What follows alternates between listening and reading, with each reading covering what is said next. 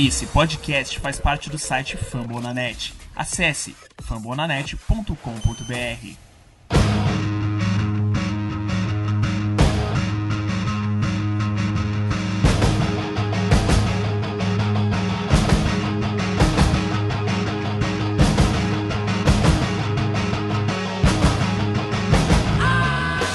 Fala galera, mais um episódio do podcast Colts Brasil indo pro ar. Esse podcast que ficou hospedado lá no site dos amigos do Fambonanet. É, meu nome é Davi, vocês podem me acompanhar lá pelo, no Twitter pelo perfil CoachBR. E hoje, para fazer aqui o programa comigo, eu tô com o Lucas do perfil HorseBR. E aí galera, tudo tranquilo? O programa hoje começa falando do, da derrota do Coach pro Raiders, aí, 33 a 25. Jogo aí na véspera de Natal, dia 24 de dezembro, foi no último sábado. E foi o jogo que marcou o fim oficial de temporada pro coach, né? Sim, sim. chances de playoff foram pro saco. Mas daquilo, né, cara? Outro jogo decisivo que o coach chega pro jogo e simplesmente não faz nada. Só cortou a diferença no final. Achei que ele foi dominado no jogo terrestre do, do Raiders, fez o que quis com o coach. Foram, se não me engano aqui, acho que foram 210 jardas terrestres pro Raiders nesse jogo. Pass rush inexistente ele também. Cara, teve um sec só no jogo, que foi o sec que machucou o cara, infelizmente aí, pô. Coach ainda, ainda quebrou o cara aí que era candidato a MVP da temporada. Uhum. Não fez nada na temporada, ainda quebrou um cara que poderia, sei lá, fazer coisa e dar, de repente fazer uma boa pós-temporada com o Raiders. E apesar da linha ofensiva ali não ter cedido nenhum sec, ter feito uma, um bom trabalho ali abrindo espaço para as corridas, até que Kirby e Gore pra mim foram bem. Mas o Luck foi bastante pressionado e eu acho que isso refletiu ali naquela, naqueles espaços que ele, que ele acabou sendo interceptado de duas oportunidades aí no jogo. É, a linha ofensiva né, nessas duas últimas rodadas tem jogado com os três, os três rookies, né? O Clark, o Hayek e o Kelly ali, os dois pelo lado direito, o Hayek e o Clark. É, principalmente pelo lado direito, eles têm, eles têm aberto bons gaps. É, para as corridas. No jogo passado, é, eles abriram ótimos gaps. E nesse jogo contra o Raiders também. E no jogo passado era até mais difícil, porque era contra a defesa dos Vikings, né? Que era uma das melhores da NFL. É, mas nesse contra a defesa do Raiders, que não é uma defesa muito boa. É, mas mesmo assim, eles conseguiram abrir ótimos gaps também. É, o Turbin, que vem bastante bem nessa temporada, é, como running back 2, quebrando um galho bom ali na, nas terceiras curtas continuou indo bem. E o Gore também, que está próximo de chegar a mil jardas aí, é, continuou muito bem. Então acho que contra a corrida, com, com a corrida, é, essa linha ofensiva tem indo muito bem. É, já na questão do passe, foi bem que você falou mesmo. É, pelo segundo jogo seguido, não sei do Sec, mas é, ele- o Luck tem sido bastante pressionado, principalmente nesse jogo contra o Raiders. É, eles têm o Mac e o Irving, que são ótimos outside linebackers, mas mesmo assim eu acho que o Luck foi pressionado em quase 50% do, dos dropbacks, ou se não 50%, eu acho alguma coisa parecida. Então é bastante coisa, bastante mesmo. É, então acho que ainda tem. A linha ainda tem que evoluir nessa linha nova aí do- dos rookies, ainda tem que evoluir na questão do passe. É, contra a corrida eles têm indo muito bem, mas contra o passe eles estão deixando a desejar um pouco. Se essa proteção contra o passe aí, isso é uma estatística interessante hoje, é que o Luck sofreu pressão em 44 é, 44,5% dos dropbacks dele nessa temporada, que é a maior porcentagem de toda a liga, cara. Sim. O que eu acho da linha ofensiva? Eu acho que ela tem talento, até falei isso hoje, eu acho que ela tem talento, tem boas peças, só que a- esse negócio de todo jogo alterar a linha ofensiva, acho que não dá um entrosamento ali sim. pro pessoal, ainda mais até pra calo, pros calores, ali do lado do meio pro lado direito. Nos últimos jogos você tem entrado calor, o Kelly, Haeg, Clark. É, teve muita lesão também, era é, a lesão que tipo tinha o cara de dois, três jogos, Hyde se machucou, Good se machucou essa temporada. Teve jogo que o Blight teve que jogar como guarda, o Blight que foi draftado para ser teoricamente o center reserva. Enfim, muitos desfalques aí, um pouquinho de falta de continuidade, acho que comprometem essa linha ofensiva. Que pra mim acho que tem qualidade e com um trabalho bom aí pode render um, melhorar bastante a produção ao Luck, mas não foi nessa temporada pelo visto. Bom lembrar que o filme que o filme é um técnico que chegou, né? Um técnico de linha ofensiva que coordenador, o é treinador de linha ofensiva que chegou e tá fazendo o primeiro ano dele no Colts. Ele fez um trabalho muito bom lá em Green Bay, né? A gente até falou Sim, isso sim. no programa lá, foi assim, ele tava no time que foi campeão do Super Bowl há 4, 5 temporadas atrás no Green Bay. E, pelo menos aí, pela essa estabilidade da linha ofensiva, não deu pra ver muito do trabalho dele aí. Melhorou bastante, por exemplo, abrindo espaço pra corrida, mas Sim. a proteção ainda deixou um pouquinho a desejar. Cara, eu não sei você, você achou disso daí, mas é, eu achei que o Luck se precipitou um pouquinho nas interceptações que ele lançou aí no último sábado, cara. A gente, a gente tem falado aqui a temporada toda, praticamente, que essa temporada foi uma, uma das melhores temporadas do Luck, principalmente porque ele tem tomado ótimas decisões, cara. Ele, nas temporadas anteriores, ele tem sido sempre um quarterback que arriscou bastante, mesmo pressionado, ele tenta ser, tenta ser sempre o herói, tenta ganhar jadas que às vezes são difíceis de ganhar, o sec chegando, e ele mesmo assim ele tenta ganhar, ganhar jadas. É, um, é, é o estilo dele, né, cara? Estilo competitivo causa isso nele. Então, eu acho que essa temporada ele tem medido bastante isso. É, e o número de interceptações dele, principalmente no começo da temporada, baixou. É, só que nessa partida a gente sentiu os mesmos problemas que ele tinha nas, nos anos anteriores. É, os dois passes para interceptações, é, principalmente, é, foram duas precipitações dele. É, o segundo foi ele lançou uma bola pro T.Y. é, que estava numa marcação dupla na end zone. E o T.Y. não é daqueles wide receivers altos, tipo o Holly Jones e o AJ Green, que você pode lançar com marcação dupla, que eles podem subir e agarrar a bola. O T.Y. é um um wide receiver pequeno, então para ele é difícil com essa marcação dupla ele conseguir agarrar a bola. Então o mais provável seria a interceptação, que realmente foi o que aconteceu. É, e no primeiro ele estava bastante pressionado, é, a culpa da linha também, mas ele não devia ter lançado aquela bola, ou joga fora, ou aceita o saque mesmo, né, do que lançar a interceptação é pior. Então ele acabou lançando a interceptação, então foram duas decisões ruins dele aí. É, teve dois touchdowns também, mas essas duas decis- decisões realmente prejudicaram bastante porque o Raiders acabou pontuando, né, dessas, dessas interceptações. Então prejudicou bastante. Sim, sim, é, pra quem olha assim o placar do jogo, não viu o jogo, é, no início do quarto período tava 33 a 7. Sim, sim. É, e no último quarto o Colts acabou reduzindo a diferença já no garbage time. Você até que falou isso comigo lá durante o jogo, né? Que ia dar a falsa impressão que o jogo foi próximo ali, foi um jogo duro, mas foi bem longe disso. E lembrar também, teve uma jogada bem bizonha, que foi aquela quarta descida ali que o Colts tentou converter. Outra decisão bem ruim de pagando, do pagando, né? É, logo no começo. Ah, exatamente ali, no primeiro quarto, horrível. Não sei o que se passou na, ali na cabeça do pessoal. É, sei, era uma quarta pra quanto? Era quarta pra quatro, eu acho? Era, era, era maior. Era, Não, não era mais, acho que era mais. Era mais. então, Eu não lembro agora quanto é que é o número de jardas certo. Mas era uma diferença considerável ali, cara. Não é uma coisa simples, não. É, eles confiaram também no. No McCaffrey que converteu um passe, né? Lá contra os Steelers, na da sem graça, não foi? Tentando repetir isso, mas. É, mas dessa vez foi corrida, né? É, Foi corrida. tentaram surpreender de novo. É, falei pelo quesito surpresa mesmo. Aham, aham. Quando você tá jogando fora de casa contra um time forte como o Raiders, time que briga por playoffs, e você tá jogando fora de casa, você consegue ter uma chance de pontuar, mesmo que seja um field goal, até porque era no começo do jogo. Eu acho que foi a primeira, primeira posse do, do- segunda, segunda posse do Colts. Então, foi no comecinho do jogo, cara. Então, quando você pode pontuar três pontos, você tem um dos melhores kickers da NFL. Então, é provável que ele vai fazer. É, eu acho que não precisa você ficar arriscando isso bem no comecinho do jogo, assim, cara.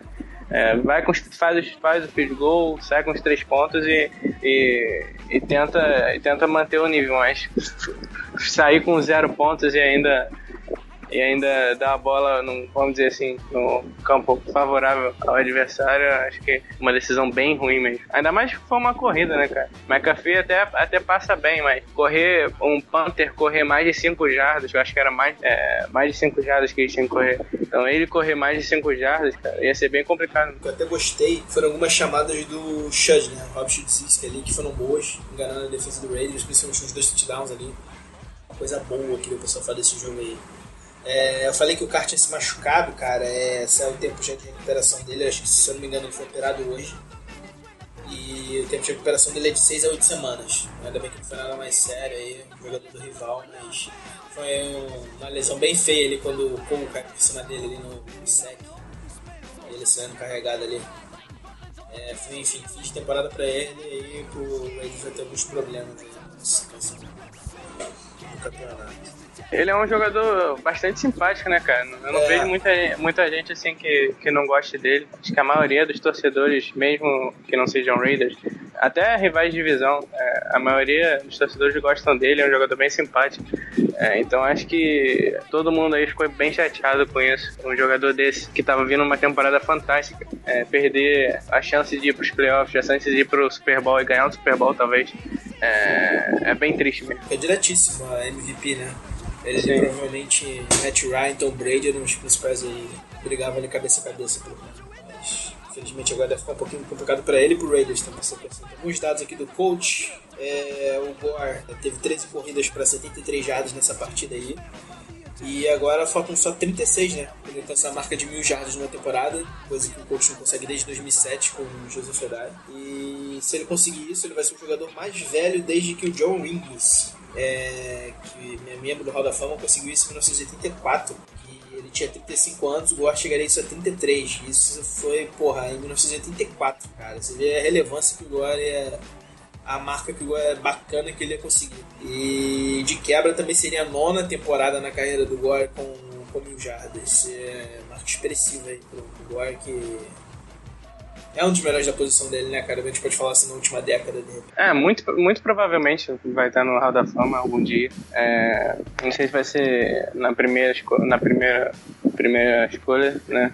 Que ele pode, mas, mas com certeza nas próximas ou ele vai estar no Hall da Fama, porque ele é um dos melhores running backs aí, muitas, muitas temporadas com mais de mil jardas. É, então é bem provável mesmo que ele esteja no Hall da Fama. É, ele, eu acho que ele já poderia até estar com mil jardas, porque nesse jogo ele correu só para 13, 13, correu só 13 vezes. Então, se ele corresse mais mais 7 vezes aí, talvez até ele alcançasse já nesse jogo as mil jardas. É, eu acho que 36 jardins, eu acho que é bem, bem provável que ele corra que ele corra para 36 jardas. É, até porque a linha vem trabalhando bem, como a gente falou. E, e na última rodada o Colts não tem muito. Segundo o Pagano, a gente vai falar depois.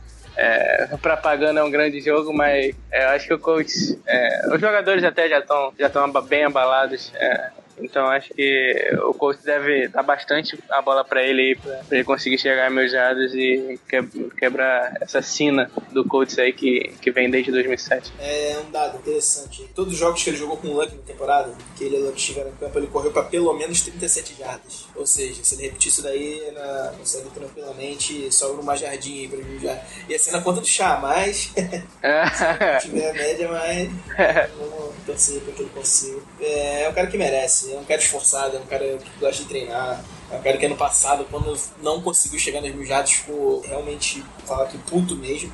Saiu da entrevista dizendo que não tinha explicação pra isso, sentia meio que, é, vamos dizer assim, é, não tinha cumprido as expectativas com o Colts, entendeu? Que ele tinha vindo aqui para o Colts para ser um, um cara relevante e ajudar o Colts a ganhar um campeonato. Aham. Quando a gente vê até, até nas, nas derrotas que o Colts tem, na maioria das derrotas, ele é um dos caras mais que mais falam, né, é, abertamente sobre a situação. Falam que ele fala bastante que o time não jogou bem. Ele é um, é um dos caras que mais, porque a maioria dos jogadores são bem pragmáticos, né? Vou falar a real. O Pagano principalmente deve, deve falar alguma coisa pra eles não não falarem muito de dentro do vestiário, mas o, o Gore, por, ser, por ele ser muito competitivo, é um dos jogadores mais competitivos ali do elenco, ele sempre fala, sempre fala uma coisinha a mais aí que, que a gente, o torcedor gosta de ouvir às vezes também, né? Que o time tá jogando mal ou coisas do tipo. É, a gente gosta de ouvir porque a gente tá vendo isso, né, cara? A gente tá vendo a realidade e às vezes essas respostas, até do Pagano, pragmáticas, que ele muito pragmáticas que ele dá, por exemplo, como ele fala que o Jaguars, o jogo contra o Jaguars é um jogo importante, que o coach já foi eliminado dos playoffs desde semana passada, ele fala um negócio desse, chega a ser ridículo. Então, eu acho que o Gore é um dos caras mais mais sinceros ali do elenco. E, e eu acho que a maioria dos torcedores do Colts gostam dele por isso e pela competitividade, competitividade que ele traz pelo elenco, tá sempre brigando pelas jardas, né? Então, acho que ele é um dos jogadores favoritos aí dos torcedores do Colts. Bom, passando aí dessa expectativa do Guarani conseguir essas mil jardas semana que vem. É, T.Y., né? Lidera a NFL em jardas recebidas essa temporada. No jogo contra o Raiders ele teve quatro recepções para 105 jardas. Tá na liderança, assumiu a liderança. É, ele tem 1.353 jardas no total em recepções. Ele tá com 30 a mais que o Adel e 40 mais do que o Julio Jones, que são os jogadores ali mais próximos dele. É... Mais um cara aí pra gente torcer, né? Pra ver se ele consegue pelo menos esse título aí e salva pelo menos a temporada individualmente aí pra ele. Já tá salva, né? Porque foi quarta temporada seguida com mais de mil jardas, mas seria. É... Mais, como posso dizer assim? É... Mais um alento aí pro torcedor do coach, pelo menos essa temporada tão, tão sofrida aí. É, ele tá, tá tendo a melhor temporada dele na carreira, com certeza. É, líder de jardas é, eu vejo muita gente criticando o T.Y., né? Porque ele é pequeno, é, que ele não pode ser o wide receiver 1, porque ele é pequeno, essas coisas. É, mas ele cada vez mais, até pelos números dele, alguns números ele na história do Colts, até comparados com o Marvin Harrison e Red Wayne, que foram wide receivers fantásticos aí da história do Colts. É, talvez os dois maiores, então já tem números comparados a eles. Então já é um grande feito pro T.Y. Que ele é um ótimo, ótimo wide receiver. Eu acho que no futuro aí, ele pode fazer uma ótima dupla com o Moncrief, que eu ainda tenho, ainda tenho muita esperança no Moncrief também. Eu acho que você também. A gente ainda tem muita esperança nele. É, ele, essa temporada ele foi usado mais para mais na red zone, mais touchdowns. É, mas o acho que o T.Y. ele pode formar uma ótima dupla aí. Não, não de nível Marvin Harrison, o Red que ainda é bem cedo para falar isso, mas eu acho que eles têm bastante potencial, principalmente o T.Y., que essa temporada aí tá, tá fantástico e, e tem que ser aplaudido mesmo essa temporada dele. Eu gosto bastante do Moncrief justamente por causa disso, ele é um cara é, que quebra um pouco o padrão dos wide receivers do Colts aí, porque T.Y. e Dorset são menores e rápidos, né, digamos assim, e o Moncrief é aquele cara forte que principalmente se bastante usado como foi nessa nessa temporada. Se não me engano, o Moncrief teve 5 ou 6 jogos seguidos anotando touchdown que ele teve. É, o único problema do Moncrief nessa temporada é que ele não, não produziu mais foi não se manter saudável. Né? Inclusive saiu machucado assim, nesse jogo aí agora da, de sábado. Saiu com problema no ombro, problema que deixou ele de fora ali de alguns jogos no início da temporada, no mesmo ombro. É, pagando ontem disse nessa entrevista coletiva aí que foi uma comédia, que a gente vai falar daqui a pouco. Que ele vai passar por uma ressonância durante a semana e para saber a extensão da lesão. E falando um pouquinho de lesão aí também, o Butler saiu com uma concussão e deve ter que passar pelo protocolo né, de concussões aí que a NFL é, obriga os jogadores a passarem depois de saírem com sintomas. E provavelmente os dois não devem jogar nessa última partida, né? Devem ficar de fora. É, Moncrief, por exemplo, eu pouparia, mesmo se eu tivesse pô, alguma condição de jogo tem por que forçar.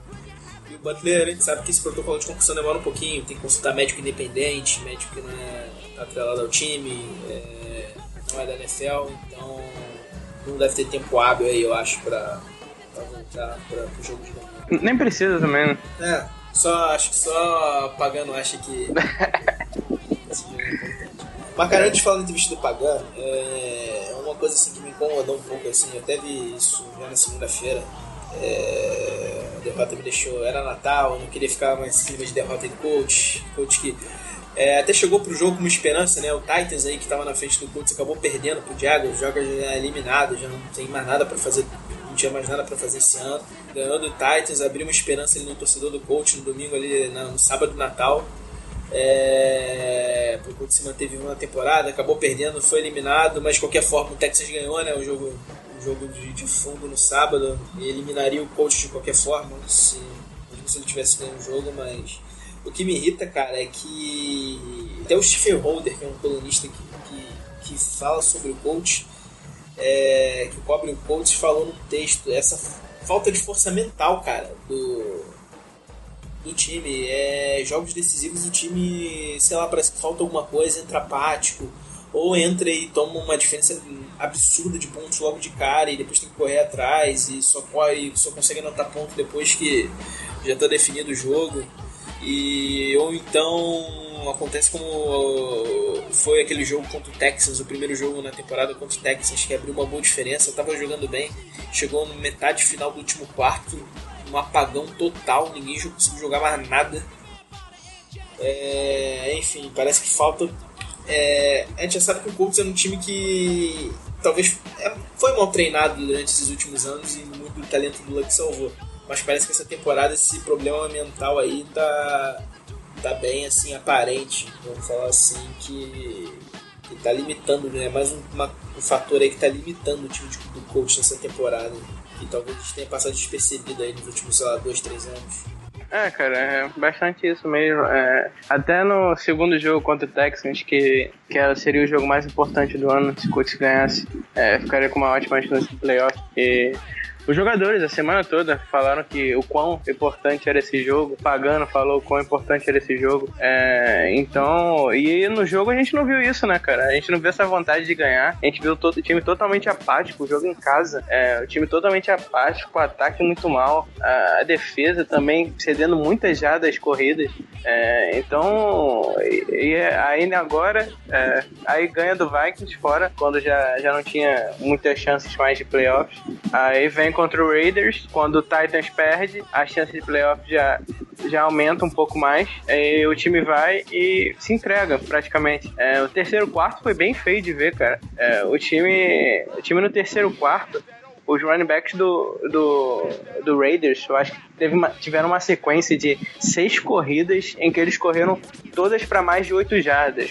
Foram oito jardas e depois 10, 20, eu acho que tiveram duas ou três corridas para mais de 20. Então, o terceiro quarto, principalmente, foi bem feio. A defesa estava praticamente entregue. Parecia que o coach já estava eliminado dos playoffs, tinha quatro semanas. É, então, acho que foi, foi bem feio mesmo esse jogo. É, o time estava sem força mental nenhuma, totalmente entregue em campo, principalmente no terceiro quarto. É, então, acho que o time é mal treinado, como a gente sempre fala aqui. É, bem mal treinado, por sinal. É, o Pagano não consegue desenvolver os jogadores, principalmente os novos jogadores. É, o Grigson também tem seus problemas é, em free agency, é, em trade, mas eu acho que o problema principal, e você concorda comigo, é, seria o Pagano, é, porque ele, ele não tem uma coisa que a gente possa falar, ó, Pagano acertou dessa vez, Pagano ganha esse jogo pra gente, não. É, ele sempre ele sempre ganha pelo Luck, o Luck sempre ganha os jogos para ele. Então, nesse jogo ficou evidente que o coach estava muito mal treinado e com uma força mental ridícula, porque no terceiro quarto a defesa totalmente se entregou. Então, acho que o coach precisa de uma chacoalhada grande aí nessa off-season. É, sair pelo menos ele, ou o Grigson, ou os dois, tomara que os dois. Mas o coach precisa de uma chacoalhada, porque além, do, além da técnica e tática no, no campo, eles estão muito mal na parte mental também. Bem como eu penso também, porque o Colts teve uns jogos que foi muito bem, como Vikings. Pode botar o Vikings aí, porque o Vikings a coisa já vinha desandando há umas semanas pro Vikings. E o Jets, que o Colts jogou bem, nossa, dominou um jogo, anotou 30 e tantos pontos contra o Vikings, 40 contra o Jets. Só que, cara, eram times fracos que já estavam eliminados praticamente. O, o Vikings, como você falou, tem uma boa defesa, mas vinha de 4 ou 5 derrotas seguidas. É, já tinha perdido a liderança, já estava em terceiro na divisão dele, com um pouco de esperança de ir para playoff.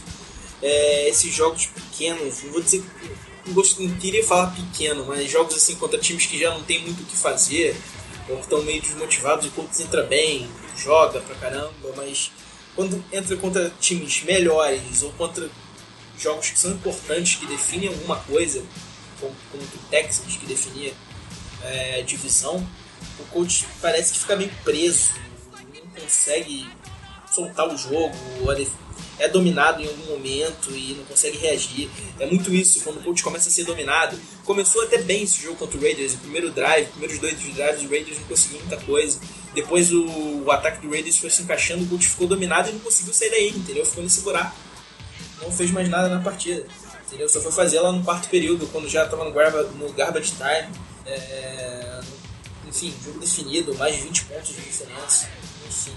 É, o Stephen Holder aí, que é um cara que eu gosto bastante de ler, acho que ele foi preciso.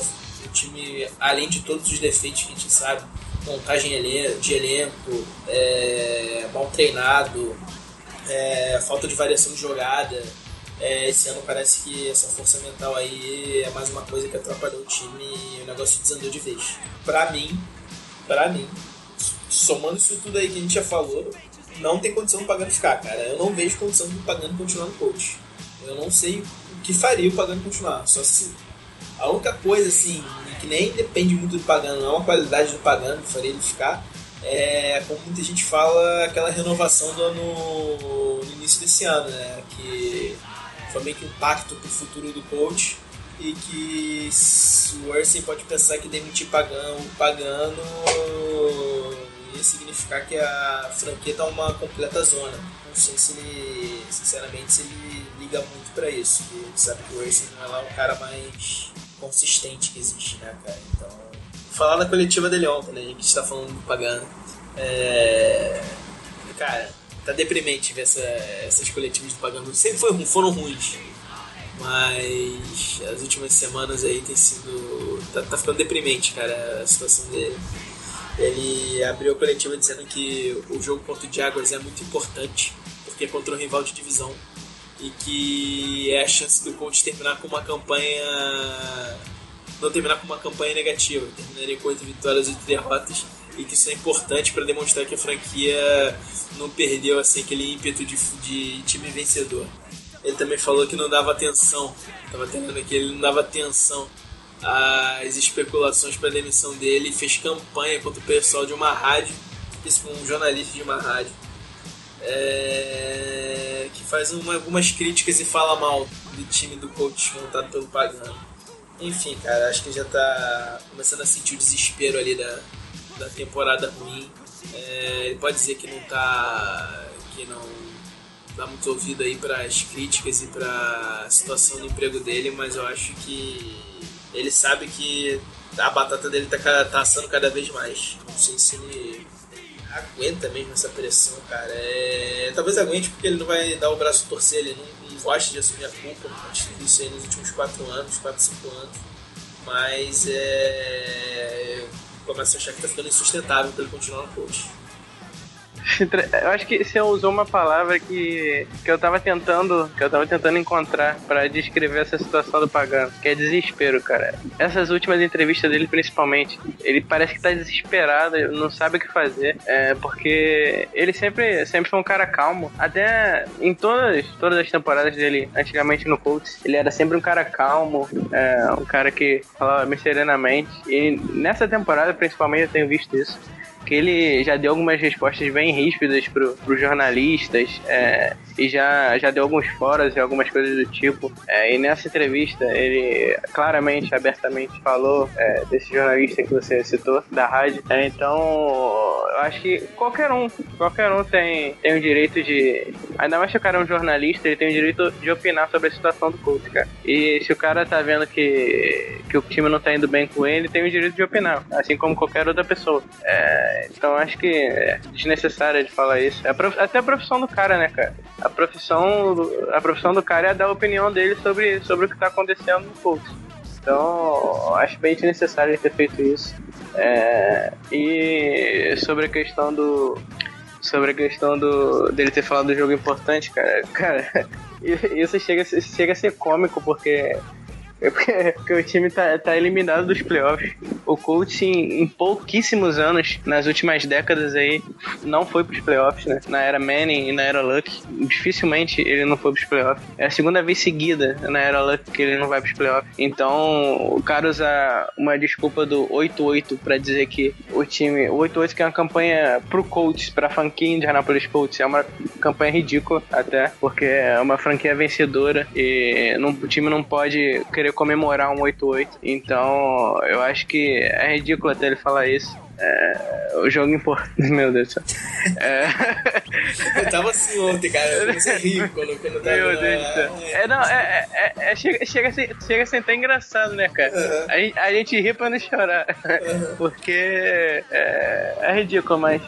Mas vamos, vamos, manter, vamos manter a seriedade aqui. E eu acho que não é um jogo importante, a gente pode dizer isso porque tanto faz o se ganhar ou vencer. É, ele falou que não vai poupar ninguém, né? Porque não tem por que poupar, mas se eu fosse treinador, ele, ele não deve poupar porque ele tá brigando pelo emprego dele, né, cara? Sim, então, sim. Se, se, o coach, é, se o coach ganhar, talvez seja uma ajuda aí pro Sai manter ele. É, mas acho que esse jogo já não vale mais nada. Então, se o coach ganhar e perder, para mim tanto faz. Porque terminar 7-9, terminar 8-8, pra mim tanto faz. Eu acho que a gente até ganharia terminando 7-9. Ganharia, mas ganha, é, ganha, ganharia uma escolha melhor no draft. Mas eu acho que ele, ele tá falando isso porque ele tá brigando pelo emprego dele mesmo. Ele, ele gosta dos jogadores, os jogadores gostam dele. ele parece ser um cara legal. É, pelo que falam dele, ele parece ser um cara de gente boa. Então, eu acho que, como os jogadores gostam dele, ele gosta dos jogadores, eu acho que ele não quer sair do Colts. Então, é uma boa oportunidade para ele também, tendo um quarterback elite é, jogando para ele. Então, acho que seria uma situação muito ruim ele sair do Colts. É, então, acho que ele, por falar isso,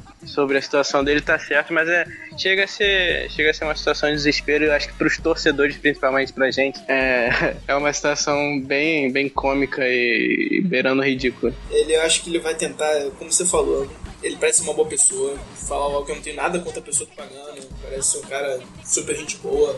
É um cara que teve leucemia aí, superou esse problema, foi um problema sério, um problema difícil. É... Foi até bonita aquela campanha, foi a campanha de calor do Luck, quando os jogadores abraçaram aquela campanha Chuck Strong lá, todo mundo jogando por ele.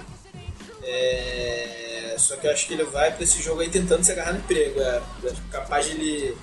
Eu acho que ele vai pilhar bem o time. É... Vai tentar ganhar bem do Jaguars aí. E é como dizem, né, cara? Acho que vão tentar aquela. É como dizem, a, última impressão é que fica. Eu acho que ele vai tentar se agarrar nessa, nessa máxima aí pra, pra tentar. Esse, por isso que ele fala que é importante, ele tava entendendo essa ideia pra ir pra esse jogo, jogar bem, ganhar bem e tentar convencer aí, de repente, o Ursi a manter ele, né? É, sabe que o Ursi é, é um cara de lua, assim, tudo pode acontecer com ele. Depende do dia que ele acorda. Se ele acorda com o pé direito, ele pensa de um jeito. Se ele acorda com o pé de esquerda, ele pensa de outro completamente diferente. Então, se a bola quica pra um lado, é, ele pensa direito. Americano, é, mano. Eu só peço pros dois de futebol americano abençoarem aquela cabecinha lá do Urson no dia que ele for tomar essa decisão. Só isso. É, vamos lá, também outras coisas. O jornalista que ele falou mal é o Conrad Brunner, é o cara da rádio 1070 The Fun. É uma rádio online lá, que é uma daquelas rádios locais assim, que a ESPN mantém falou sobre o coach. É, e você tinha falado aí do, que é a segunda temporada seguida que o coach não vai aos playoffs. É, isso não aconteceu desde 97 e 98.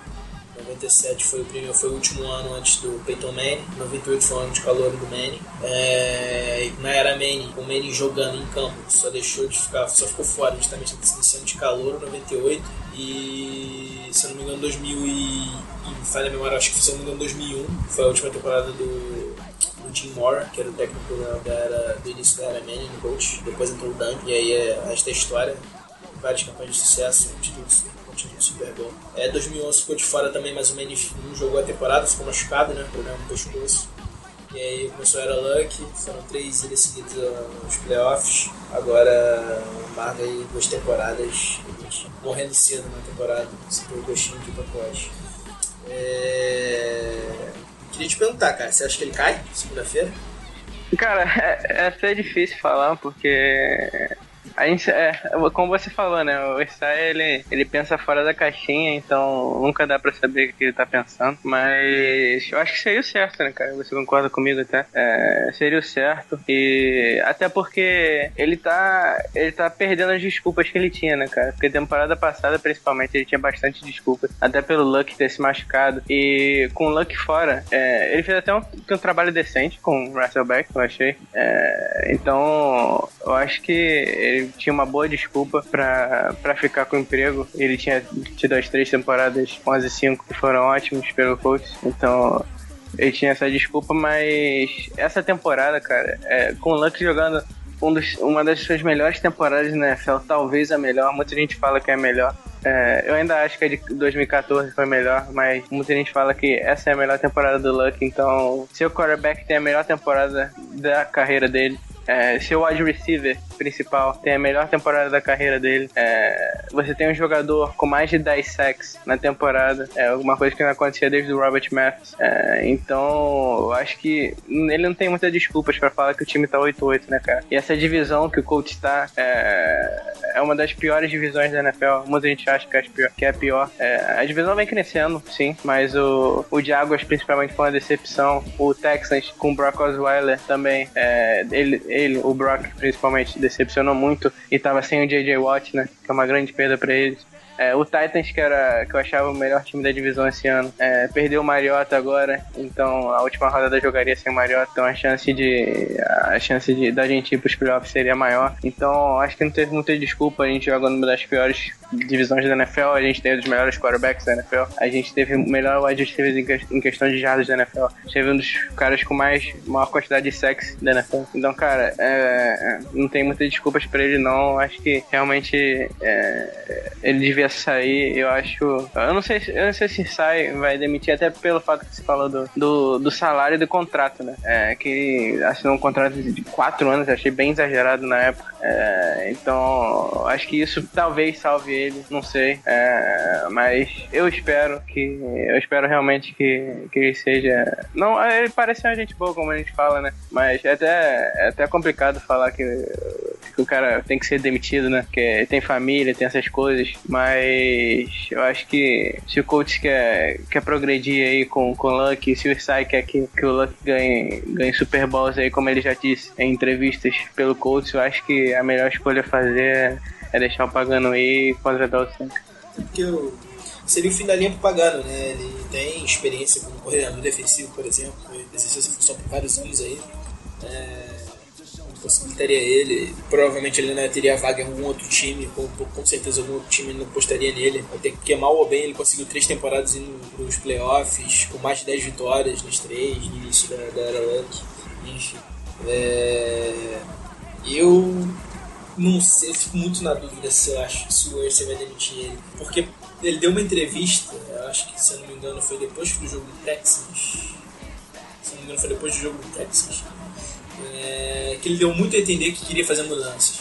Mas aí depois daquele jogo contra o Vikings, ele deu outra um sentido completamente contrário, entendeu? Dizendo que não, vamos com calma, não é bem assim que a banda toca, vamos esperar um pouquinho, pode ser que não, é, avaliar como é que a temporada transcorreu. Enfim, cara, é, realmente não dá pra ser. Eu tenho fé porque a gente, como você falou, as desculpas acabaram. Ó, esse ano o Luck estava saudável, só perdeu um jogo e o jogo que ele perdeu foi por falta de tempo. Se tivesse ali mais dois, três dias, ele ia jogar o jogo dos Steelers. Era um jogo que a gente já contava como derrota até antes da temporada começar. Era talvez um jogo mais difícil da temporada do coach. O Pagano trocou a equipe técnica toda. Acho que só o Chudzinski ficou, e mesmo assim é... o Chudzinski era um cara que tinha chegado já no meio da temporada passada é, do Pepe Hamilton, trocou o coordenador defensivo, o Manus que foi embora, é, trocou é, trocou o técnico de linha ofensiva que foi o Philbin, é, enfim, o staff foi praticamente tudo trocado, acho que o único que não saiu é. trocou o técnico de quarterback, veio o Brian Schottenheim. É, acho que o único que não foi trocado foi o técnico de special team, se eu não me engano, agora me falha a memória. É, mas, enfim, cara, não tem mais tanta desculpa. É, não ele vai falar que teve lesões ali que vão atrapalhar o conjunto, principalmente na ofensiva. Mas, cara, não é desculpa. É, esse ano foi feito um draft para proteger Andrew Luck. Andrew Luck continua sendo é, um dos quarterbacks mais sacados da liga. Enfim, cara, é... Não sei, cara. É, é como te falo, não vejo nada que possa manter ele lá, entendeu? Mas não sei se isso é suficiente pro, também por se demitir. Eu tenho fé que vai demitir, mas, e, mas confesso também que eu tenho medo de quem possa entrar no lugar dele. Por exemplo, efetivar um filme que tá lá já. Ouvi um cara aí, tipo. Rex Ryan, que acabou de ser demitido, ou o Jeff Fisher, que também foi demitido há algumas semanas lá do Rams, enfim. É, é um pouquinho complicado a gente prever, mas eu para mim não ficaria. Eu tenho fé que, que ele não continue. Infelizmente, eu sei que é chato de falar em demissão. O cara já teve, já teve doentes dessa série. Tem completas condições aí de continuar a carreira, até como. Até nível college, se ele quiser. Eu acho até pagando um cara que tem um perfil mais de college. Seria um bom cara para futebol universitário. Enfim. É... Não, não ficaria com ele não. espero que no dia que o Mercer vai tomar essa decisão ele pense da mesma forma. É, e, tom, e tomara que, que não demore tanto quanto a temporada passada, né, cara? Porque Temporada, temporada passada a gente ficava, ficou naquele suspense muito tempo. Eu nem lembro quando que ele anunciou, mas acho que, acho que foi lá pra. Não sei se foi pra final de janeiro, foi alguma coisa do, tipo, do gênero. Foi metade pro é.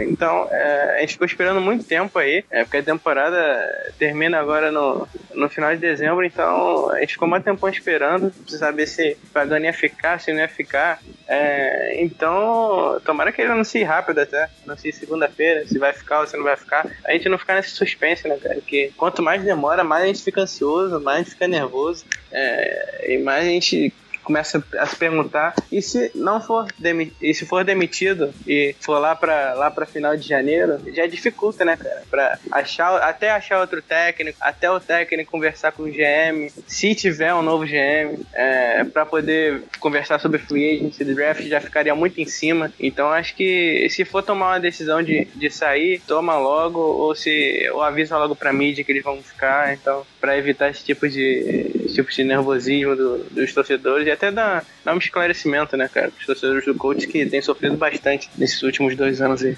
É, até porque agilizar o planejamento e ainda conseguir pegar bons nomes no mercado também. É importante ele aproveitar a segunda-feira. Ó, no momento a gente já tá com três times sem técnico, que é Rams, é Bills e Jaguars. Uh, provavelmente Chargers e talvez o Bengals aí engrossem essa lista. Ou seja, já seriam aí cinco times, é, tem muita especulação. Ah, os técnicos que interessam ao Colts aí estão sendo especulados em vários lugares, como Harbaugh, Shanahan. Outro time que talvez troque de técnico, e tem até um técnico que interessa lá a gente, mas é por iniciativa dele sair, talvez seja o Sean Payton, pode ser lá do, do Saints, já tem, já tem esse papo amplo lá. É a Black Monday que o pessoal conhece lá nos Estados Unidos, é o dia tradicional de cair técnicos é, seria uma boa para começar já o planejamento, começar bem. Eu acredito que o Grigson não cai. Acho que o Grigson, apesar de todos os erros dele, falou mal do Luck nessa temporada, é, entubou a culpa aí do, do, da, da defesa não ser sólida no contrato grande do Luck, nesse contrato pesado por esse ano. Mas ele montou o time melhor nos últimos dois anos. Ele tem muitas falhas, tem, mas ele nos últimos dois anos ele, pelo menos no draft, ele Tirando a escolha do Dorset, sim, foi horrível, mas ele conseguiu achar boas peças aí. No draft desse ano ele achou Kelly, Haeg, Clark, mostrando que tem potencial.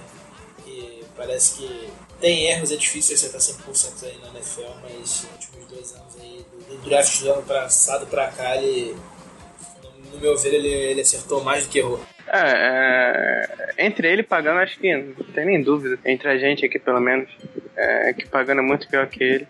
É, o Grigson tem, tem seus erros, principalmente é, em 2013 aí, e nas, na free agency em questão de trade. Principalmente ele tem seus erros quando ele vai gastar muito. É, ele gastou bastante com o Andre Johnson, com o Arthur Jones, com, com o Trent Cole, que foram o Goster Sherrills também que, que foram jogadores que não renderam tanto, né, cara? É, não renderam quase nada.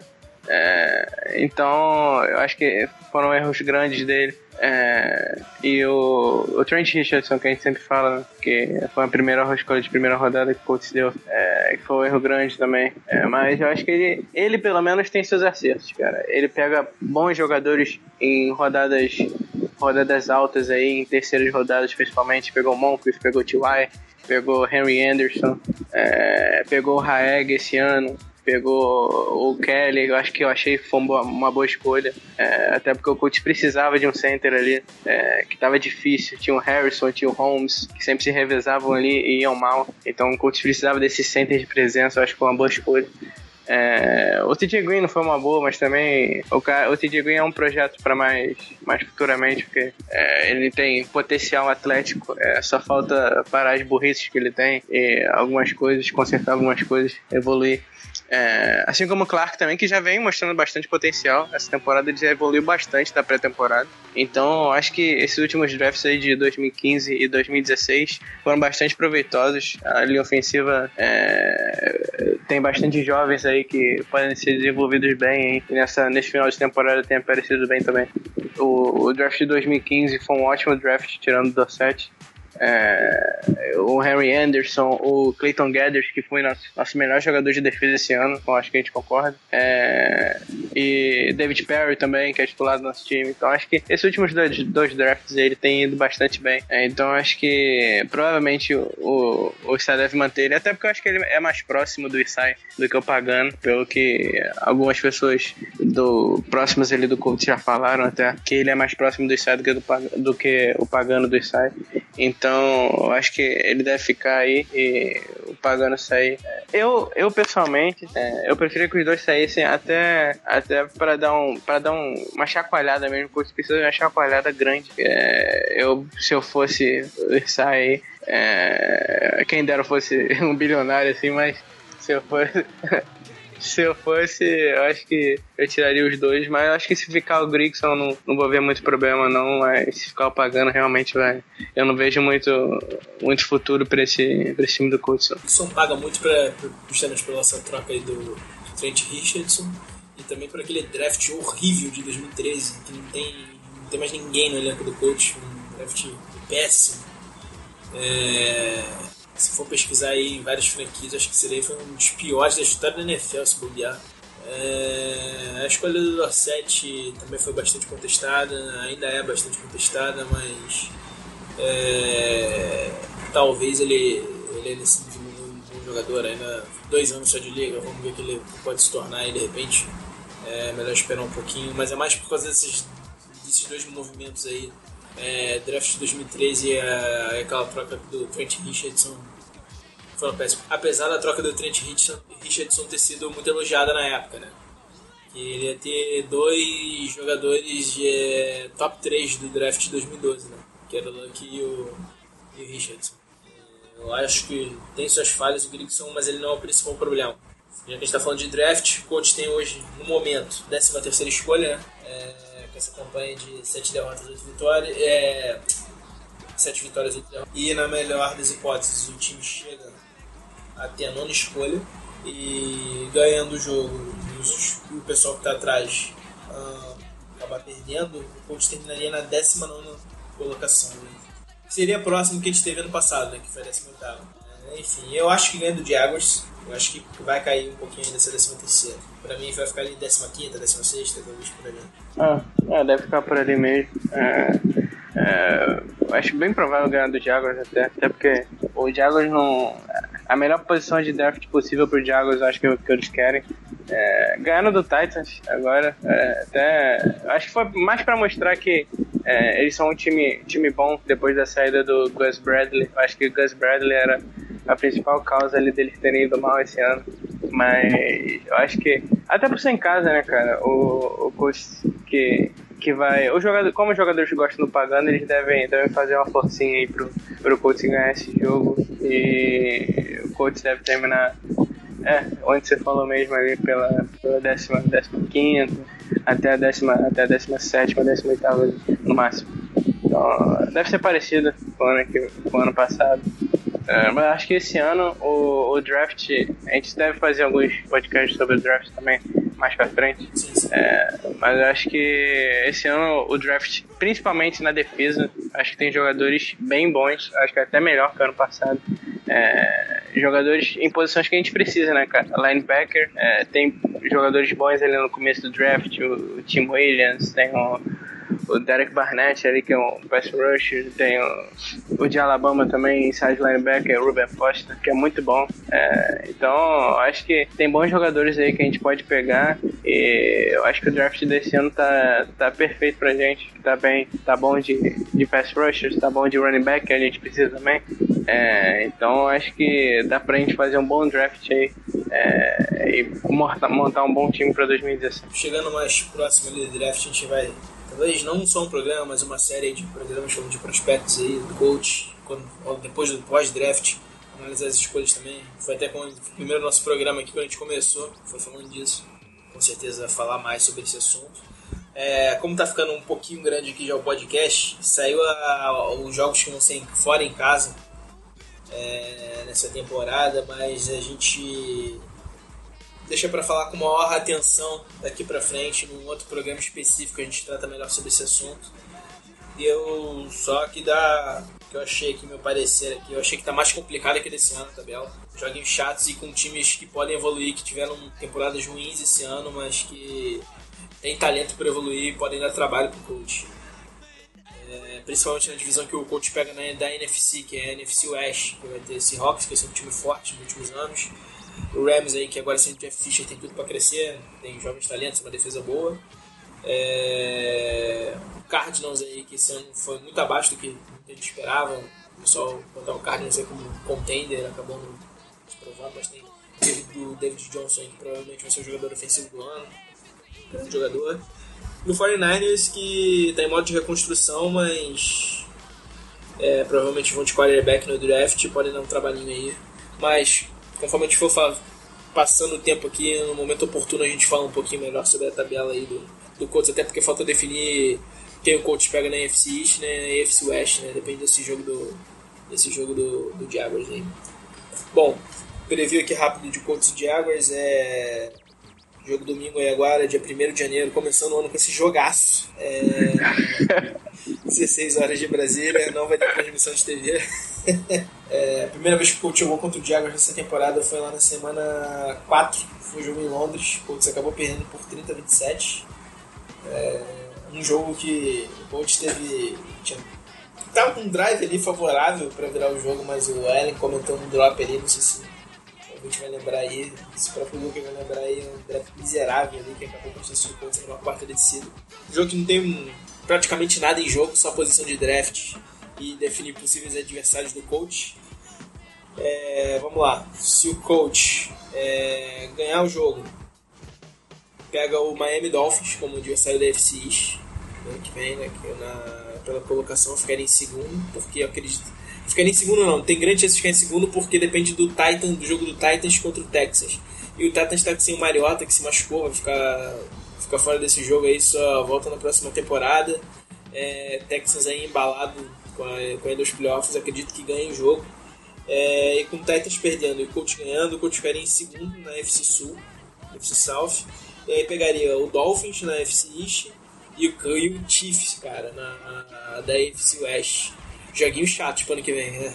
Pesado, pesado. É, ficando em terceiro, pegaria o Bills, que também se consolidou lá, lá em terceiro lugar na FC East.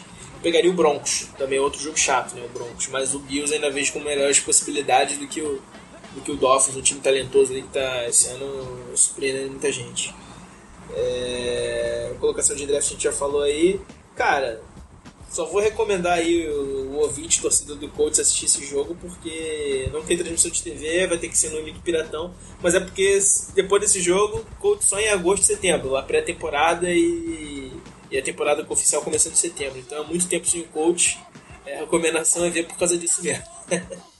Mas de importante, assim como pagando disso, não tem muita coisa não. É... Comentar um pouquinho sobre, sobre o jogo aqui.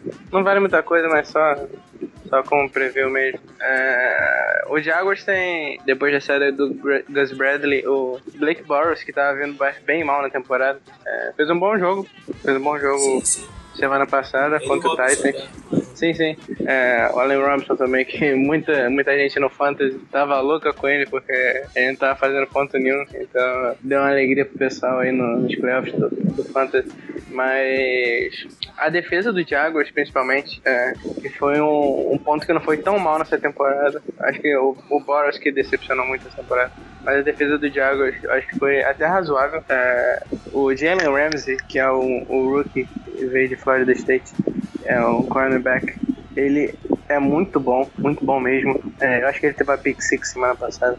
Ele é um rookie muito bom. É, se a defesa do Jaguars tem bons talentos que podem ser explorados aí por um técnico melhor, não pelo Grace Bradley, que é bastante fraco, mas por um técnico melhor ele pode ser bastante explorado. Tem o Malik Jackson, tem o é, Telvin Smith, acho o nome dele, outside back. É, o Jalen Ramsey, é, tem o Miles Jack também, que a gente queria que o Colts pegasse. É, então tem bastante jogadores bons aí no ataque e na defesa. Então acho que é um joguinho, um joguinho que eles podem complicar, mas acho que o Jaguars não, não tá querendo fazer muito mais nessa temporada. Como a gente já disse, esse jogo não vale muita coisa. É, eles, para eles, uma posição melhor no draft é o que importa. Pra gente também, no caso, mas pra pagando, pra pagando não, pro nosso técnico não. Então acho que o coach tem essa motivação aí em jogo, é, que é de manter o técnico. Então acho mais provável que o, que o coach ganhe realmente. Você falou aí do Jaguars, é posição deles de draft. Atualmente eles estão com a quarta escolha. Eles estão atrás do Browns, 49ers e Bears. Com a quarta escolha. O Bears acabou passando o Jaguars. O Jaguars estava na terceira, acabou ganhando esse jogo aí do Titans. Caiu uma posição no momento. É...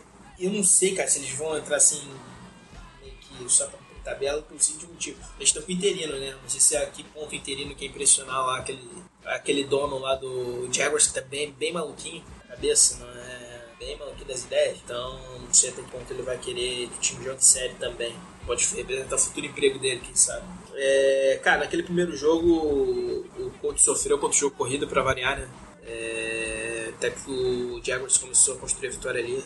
Colts ali em determinado momento, mais no início do segundo tempo, foi dominado ali no jogo corrido mesmo jogando mal nessa temporada, o Boros e o Robinson, né? Robinson, eles são uma boa dupla de QB wide receiver. Do lado do coach, geralmente o vão ter marca bem o Allen Robinson, né? É, costuma levar vantagem quando em cima dele. Inclusive naquele naquele primeiro jogo, o Allen Robinson se favoreceu que em alguns matchups ele estava em cima do do Patrick Robinson na, na, coisa, ele levou bastante vantagem enquanto estava com essa marcação. Depois o Von ficou seguindo ele pelo campo e melhorou um pouco.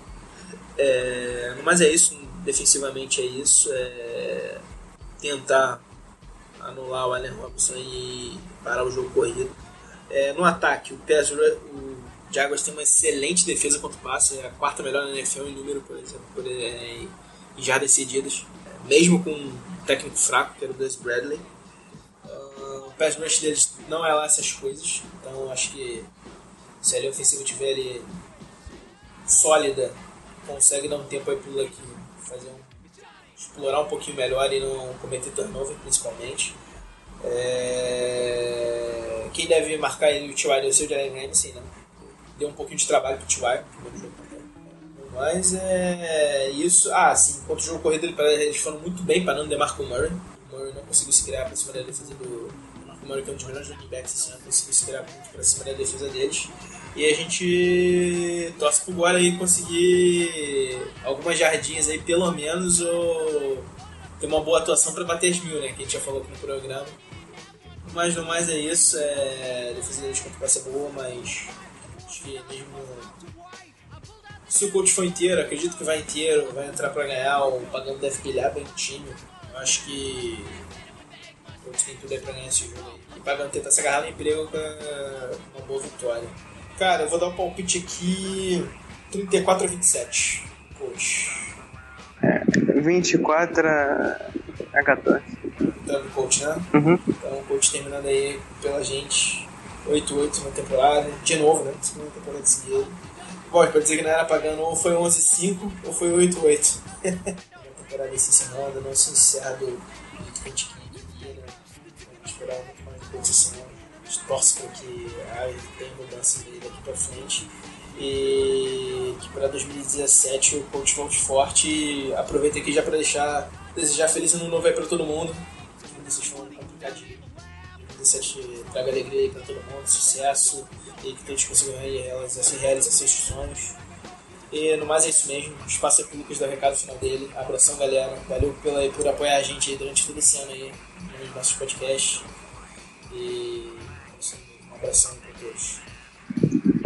É, é isso mesmo, galera. É, valeu pela, pela audiência e vocês têm tido a paciência que vocês têm tido com a gente também. É, que a gente é novo nisso, a gente começou esse ano, é, então é uma coisa nova pra gente. É, a gente tem tentado fazer o melhor aí que a gente pode. É, e nosso coach aí esse ano não foi muito bem, né? É, pra gente poder se alegrar um pouco mais. Teve, tiveram alguns podcasts que foram até meio deprimentes depois do jogo contra o Texans, o primeiro principalmente. É, algumas cornetas que sempre tem, é, como nesse, nesse podcast que foi, ficou até longo, é, bastante longo pelas, pelas cornetas. É, algumas coisas a mais também, que a gente sempre fala dos jogadores. É, então eu agradeço sempre, sempre a vocês aí pela, pela companhia. É, ano novo, feliz ano novo para todo mundo. É, esse 2016 foi, foi bem ruim mesmo. É, muita gente morrendo aí, muitos acidentes graves. Então acho que espero que 2017 seja bem melhor.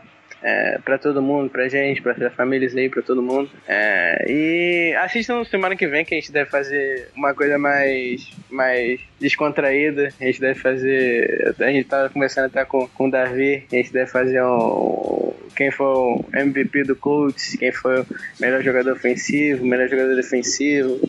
É, essas coisas assim, então deve ser um podcast mais contraído. Então, é, deve sair também os adversários do Colts na FC West também, na FC East. É, então a gente deve comentar mais sobre, sobre calendário do ano que vem. É, e no mais é isso, galera. Muito obrigado e segue a gente lá no Twitter. Que eu não sei se eu vou ver o jogo essa semana, talvez eu veja. Eu não sei se o Davi vai ver. É, mas eu acho que sempre tem, sempre tem gente lá no Twitter comentando lá e, e vendo o jogo, o Coach News BR, o Coach Nation também, é, o Felipe, que é nosso parceiro aqui também, que ultimamente não tem, não tem, não tem participado, mas ele tá sempre falando com a gente, é, tá com os probleminhas aí, ele deve voltar mais pra frente. É, eu acho que. Acho que não mais é isso. Segue a gente lá no Horse BR eu, eu lá e o Davi no Potros BR. E é isso aí, galera. Valeu. Provavelmente aí tá estudando fazer um melhores e piores do ano. Vai ter muita corneta nesse aí, vai ser engraçado. A gente pode adiantar aqui que a gente começou a discutir a ideia, a gente riu pra caramba aqui antes.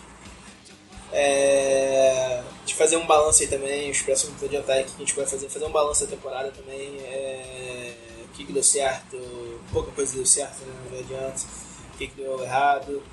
É, analisar melhor a tabela aí com os adversários, que a gente vai ter é, todos eles definidos. E no mais é isso, galera. É, saúde e paz aí para todos vocês em 2017. Como o Lucas falou, foi uma coisa nova, a gente está aprendendo aí, né? Sempre aprendendo, né? A gente nunca sabe tudo. Tô sempre aí caminhando e conta com a ajuda de vocês aí. Sempre que vocês estiverem em dúvida, qualquer pergunta, pode mandar pra gente lá no Twitter, como o Lucas falou, lá nos perfis. É, manda lá no site do Famonanet, onde o podcast fica lá hospedado também. Domingo eu vou tentar acompanhar o jogo, prometo, talvez não fazendo lance a lance, como o Lucas aí tem feito nos últimos jogos, mas comentar campanhas aí do coach né, durante essa partida. É isso, galera. Fiquem com Deus aí. Um feliz 2017 aí para todos. Abração e!